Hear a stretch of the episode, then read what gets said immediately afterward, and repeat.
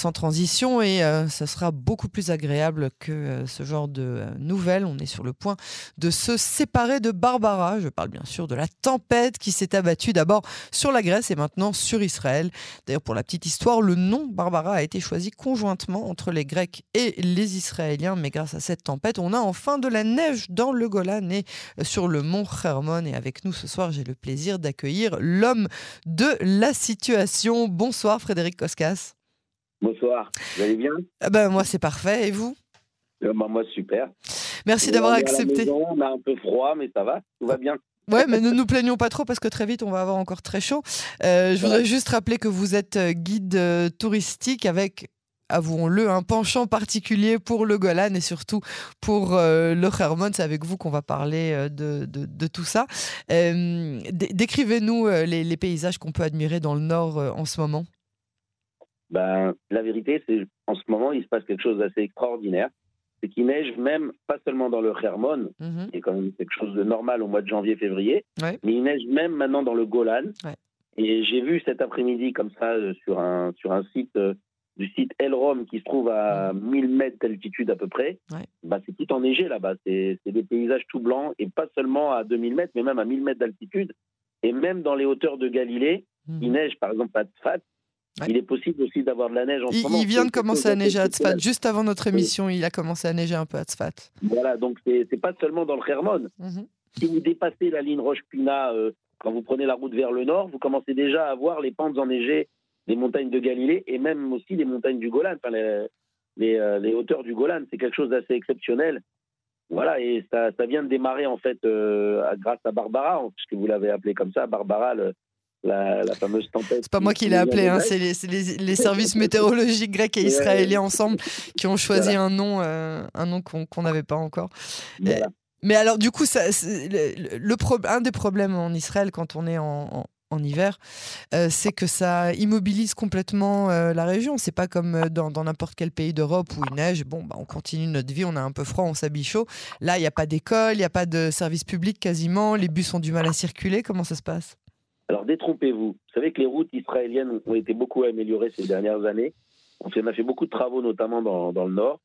Et aujourd'hui, les routes principales du Golan, je parle bien des routes principales, c'est-à-dire celles qui mènent vers les, kibbutzim et les moshavim sont déblayés quasiment tous les jours en quand Donc il n'y a, aucun problème dans les routes principales, je précise bien. Maintenant, c'est les petites routes qu'on prend à travers les forêts, ça bien sûr, je n'y aventurerai pas. Mais euh, disons que les routes, euh, on va dire la route qui nous mène vers, euh, vers les sites, on va dire à plus de 500-600 mètres d'altitude, là on peut, on peut y accéder assez facilement. Maintenant, c'est vrai que quand vous allez vers le site du Hermon ou même vers le, le kibbutz de Neveativ, là c'est compliqué parce que bien sûr effectivement il neige tout le temps et toujours déblayé et donc c'est pour ça que actuellement je vous déconseillerais fort d'aller euh, dans cette région-là pour l'instant. Maintenant, euh, d'après la météo, euh, je pense que vous allez me poser la question tout à l'heure, mais d'après la météo, ça va s'arranger dans deux trois jours. Alors, le Hermon est encore fermé. Dites-nous d'abord quand est-ce qu'il est censé rouvrir et est-ce qu'on va pouvoir skier? Alors voilà, la bonne, la bonne nouvelle, il y a deux bonnes nouvelles. La ah. bonne nouvelle, c'est la première. On en a besoin là de bonnes nouvelles avec tous ces, drames. Alors voilà, donc euh, exactement. La bonne nouvelle, c'est que d'après les, prévisions météorologiques, euh, demain, il va neiger encore, donc le site est fermé, mais mercredi, euh, jeudi, pardon, jeudi 9 février, ils annoncent du soleil, déjà la fin de cette, tempête. Et dès jeudi après-midi, d'abord, la pluie va s'arrêter, la neige aussi. Et vendredi, samedi et dimanche, d'après le site euh, Hermon, d'après ce que j'ai vu cet après-midi, il va faire beau. Il va faire beau. Ils annoncent du soleil. Froid, mais beau. Alors, euh, froid et beau, c'est parfait, c'est la température idéale pour les sports d'hiver. Mais est-ce qu'il y a assez de neige pour skier? Alors, la deuxième bonne nouvelle, j'y allais venir, ah. c'est que on va pouvoir skier, oui. On va hmm. pouvoir skier. Je me suis renseigné cet après-midi euh, en voyant donc les. Vous savez que à tout, à tout moment, on peut voir l'état de, la neige dans le Hermon. Et ils ont, ils ont annoncé pratiquement, alors j'exagère pas, hein, je parle au niveau Elion, c'est-à-dire là où on peut skier, ils annoncent déjà presque un mètre de neige. Mais ah. bon, euh, c'est encore, encore pas sûr parce que euh, il y a encore demain et après-demain, donc peut-être que ça va évoluer, mais en tout cas, je pense, j'en suis quasiment sûr, que le ski va rouvrir, si je veux, euh, vendredi au Clermont. Donc on pourra skier. Alors, euh, vous, vous organisez hein, ce genre d'excursions de, quotidiennes qui permettent aux uns de skier, à tout le monde de profiter de, de l'histoire, parce que la, région a une histoire particulière. Racontez-nous un peu. Ben, tout à fait. En fait, moi, c'est vrai que quand je prends des groupes pour aller au Hermon, moi, je skie pas. Moi, j'accompagne je, les gens skier, mais je les laisse, ils vont skier. Mais pour ceux qui ne skient pas, en fait, vous savez que le Hermon, c'est un site, euh, bon, euh, on est, j'essaie de, garder un peu les bonnes nouvelles, mais on parlait quand même d'un événement dramatique qui s'est passé au Hermon, c'est en 1973, lors de la guerre de Kippour. Bien sûr. Euh, vous savez que le Hermon, on appelle cet endroit Ainaim chez la en hébreu, c'est-à-dire les yeux d'Israël. Pourquoi? Parce que quand vous êtes au sommet du Hermon, vous avez la possibilité de voir trois pays. Vous avez la Syrie, le Liban et Israël. Vous le voyez très bien d'en haut.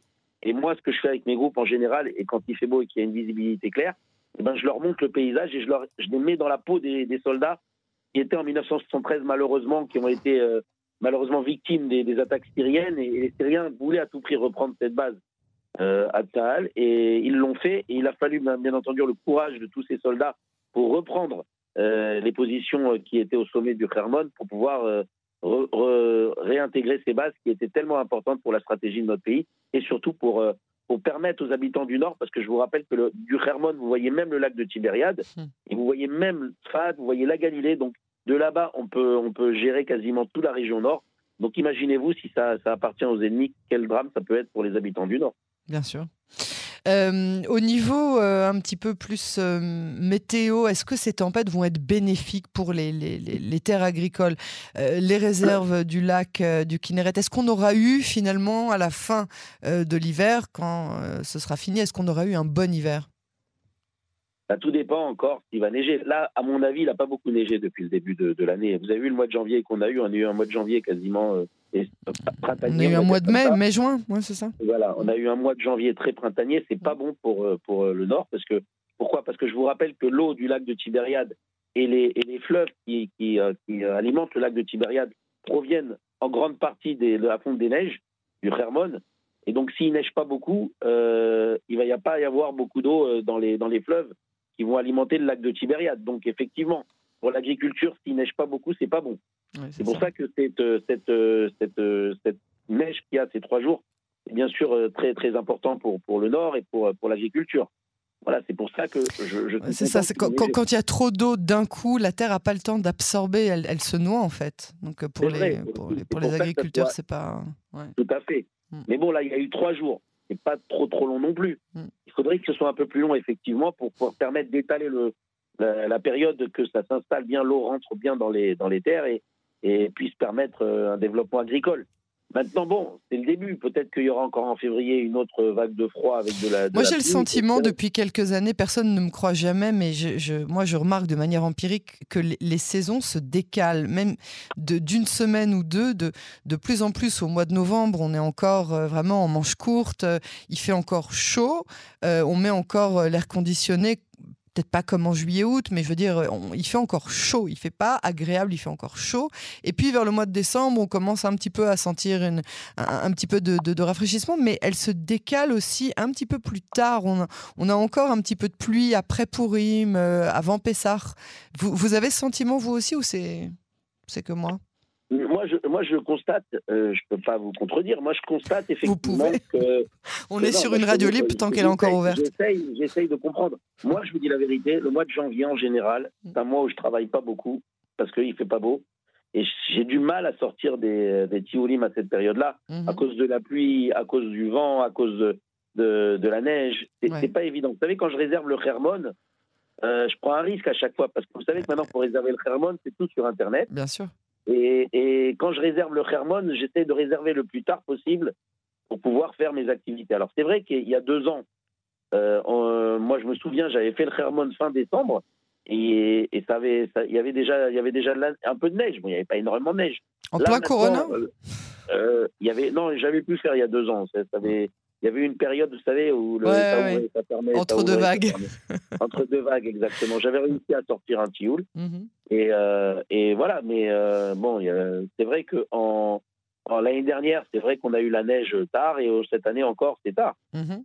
Je peux, je peux, être d'accord avec vous, mais bon, c'est pas une science exacte à mon ouais, avis. Euh. évidemment, c'est pas une science exacte. Ouais, c'est bien sûr.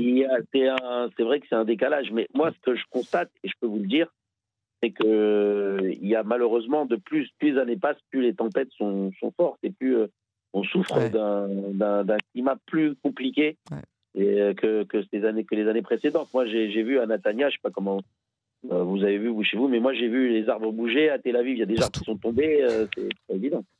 Il y a des gens qui ont été blessés, oui, un petit garçon Exactement. notamment. Mais bon, il faut rester optimiste, comme vous l'avez dit dès le départ il faut espérer que cette pluie va faire du bien au pays et voilà quoi. Absolument.